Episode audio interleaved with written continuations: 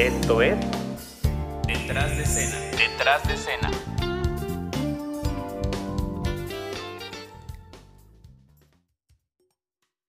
El día de hoy tenemos un invitado muy especial, un gran amigo y artista con el que he tenido el placer de trabajar en múltiples ocasiones, y que a través de este espacio nos viene a dejar un mensaje muy importante.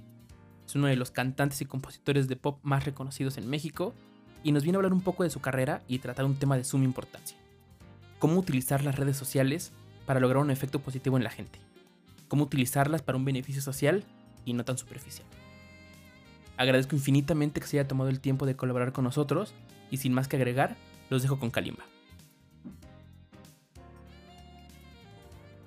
Hola amigos de Detrás de Escena con Gerardo Chanona, soy Kalimba, para empezar un saludo grande, mi querido Gerardo, eh, y saludo también a tu audiencia.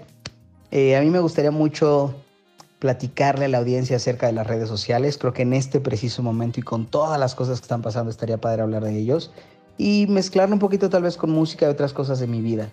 La verdad es que durante muchos años yo canté porque, bueno, lo primero es que es algo que empecé a hacer desde que tenía uh, tres años. Mi papá era músico, así que de ahí yo me arranqué. Es lo que sabía hacer y me daba cuenta que cuando yo cantaba la gente se ponía de buena, se ponía feliz y eso a un niño siempre le gusta, te hace sentir querido. Entonces pues empezó a hacerlo, pero lo que no me di cuenta es que cuando vas creciendo, esa parte de que te hace sentir querido se empieza a convertir en ego. Y no es forzosamente, yo no quería fama, yo no quería fortuna, yo no quería que la gente se me acercara a decirme cántame o qué bonito cantas, pero simplemente el saber que cuando, cuando lo hacía, eh, la gente a mi alrededor pues se ponía de mejor humor, se volvía más amable, poco a poco empecé a crecer, me volví adolescente, luego adulto joven y demás, y te va bien en la vida, ¿no? La gente cuando tienes algún don, le voy a llamar extraordinario no porque sea diferente o mejor que ningún otro, sino porque es uno de esos dones que puedes llevar a todos lados. Tú puedes ser un excelente doctor y es un don maravilloso, pero pues, tal vez no te diría alguien en una fiesta, a ver, hazme una traqueotomía, ¿no? pero, pero si en una fiesta te dicen, cántame. Y si cantas y la gente, se pone de buenas y pasan muchas cosas que, se, que te llenan el ego.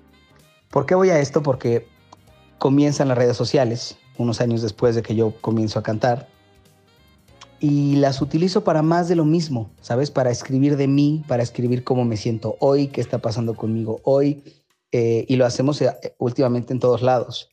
Eh, estoy en este avión, estoy volando a un lugar, tengo la capacidad, la posibilidad de visitar París, de tener este tipo de coche, de juntarme con gente, esta gente bonita, por decirle, no, me, no pueden ver mis comillas, pero las estoy haciendo, pero gente bonita, y empiezas a utilizar las redes de esa manera. Eh, la verdad es que eso a mí me, empezó a causar un poco de depresión, me empezó a causar mucha tristeza. Un día ya no quería cantar, un día ya no tenía la menor idea de por qué estaba cantando, para qué estaba cantando, qué estaba haciendo. Y y literal ya me despertaba deprimido, me despertaba triste, decía, ¿y esto para qué es? ¿Para qué lo quiero? ¿Para qué me sirve?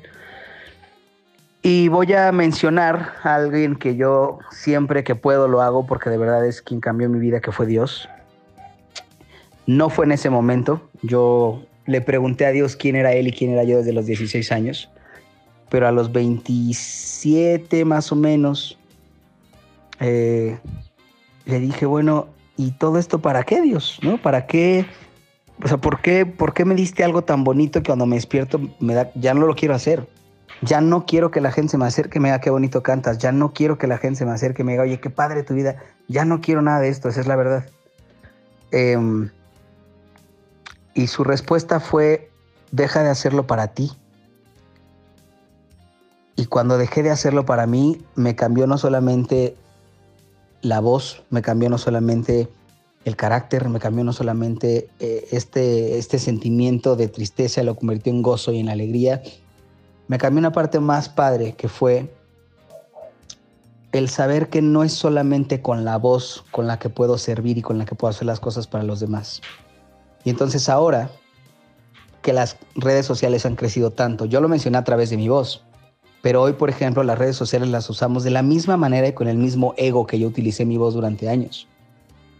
Usamos las redes sociales para mostrar qué padre esto, qué padre aquello, miren mi vida, miren cómo me siento, miren mi novia, miren que yo estoy en la playa, hoy yo estoy triste, hoy... Pero si empiezas a utilizar las redes en vez de eso, no, para, no solamente para hablar de ti, porque tampoco estoy diciendo que esté mal hablar de ti, pero para externar, para preguntar a los demás, oye, ¿qué estás haciendo? ¿Cómo te está yendo? ¿Cómo te sientes? ¿Hace cuánto no le preguntas a través de tus redes a, una persona cómo se siente? A una persona que no sea tu amigo, a una persona que no conozcas, a una persona que no sepa su situación sentimental, emocional o financiera o laboral o profesional. ¿Hace cuánto no abres tus redes y dices, pues a mis 100 mil o mil o dos seguidores? ¿Cómo se sienten hoy? Pero lo quiero saber real, no solo para quedar bien y para que ganar más seguidores, no. ¿Cómo se sienten hoy? Y si alguien te contesta con honestidad, hoy yo no estoy bien, tomarte el tiempo de escribirle. Puede ser preferiblemente por mensaje directo, para no ventilar su, problema, su situación, su emoción.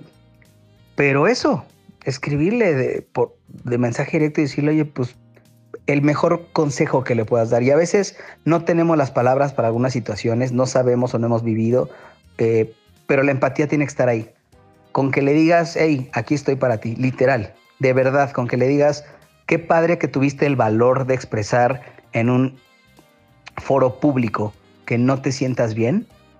Y ahora lo que yo te quiero decir es que tal vez no tengo el consejo correcto, pero te puedo decir que aquí estoy. Y dos o tres días después, o ese mismo día, un rato después, escríbele, ¿cómo te sientes? ¿Cómo sigues? ¿Cómo va esto? Ponle tantita atención y no significa que que se va a curar, o sea, no te va a decir, ay, ya estoy bien. No, esa persona puede durar triste puede durar en esa situación días, semanas, meses, años. Pero tú, si aguantas esos años y te quedas ese tiempo, entonces estás usando las redes para lo que realmente son, para unir a la humanidad, para amarnos, para, para conocernos, para crecer y crecer no es la tecnología y crecer no es la fortuna y crecer no son los followers. Crecer es ser una persona que tenga la capacidad de hacer sentir mejor a otros. En ese momento creciste y en ese momento estás usando tus redes de manera correcta. Tampoco te digo que seas un gurú, diviértete, vete a la playa, sube tus fotos, pásatela bien, pero utiliza tus redes equilibradamente, es lo que quiero decir. Sé equilibrado con tus redes. Y pues ya, ese era mi negocio, ese era mi negocio, esa era mi plática, eso era lo que yo les quería decir, eh, cómo utilizar las redes, qué importancia tienen, bueno, importancia absoluta, ¿no? Realmente las redes hoy en día causan vida y causan muerte, y lo digo en serio, causan depresión para personas que desgraciadamente a través del bullying ya ni siquiera están con nosotros, y pueden causar que personas que ya no querían estar aquí decidan quedarse porque tú te tomaste la molestia de usar tus redes de manera correcta, ¿no? Te tomaste el tiempo. Entonces, pues eso, esa es la importancia de las redes, creo yo. Y para lo que están hechas, para eso está hecha la tecnología. Los amo, les dejo un beso, los quiero, muchas gracias. Mi queridísimo, te mando otro beso, eh, pásala bien y gracias Gerardo por invitarme a, a tu podcast. Que Dios te bendiga, man. Chao. Agradezco a Kalimba por tomarse el tiempo de colaborar con nosotros y bueno, yo creo que este mensaje nos deja varios puntos a tener en cuenta. El saber quién eres, por qué cantas y para qué cantas. Que realmente esto aplica para cualquier otro talento. Ahorita lo vimos en el tema de cantar, pero puede ser en cualquier otro ámbito que sea de la industria musical. Estás dejando un mensaje positivo en la gente y saber utilizar el talento o el don que tienes para llegar más allá.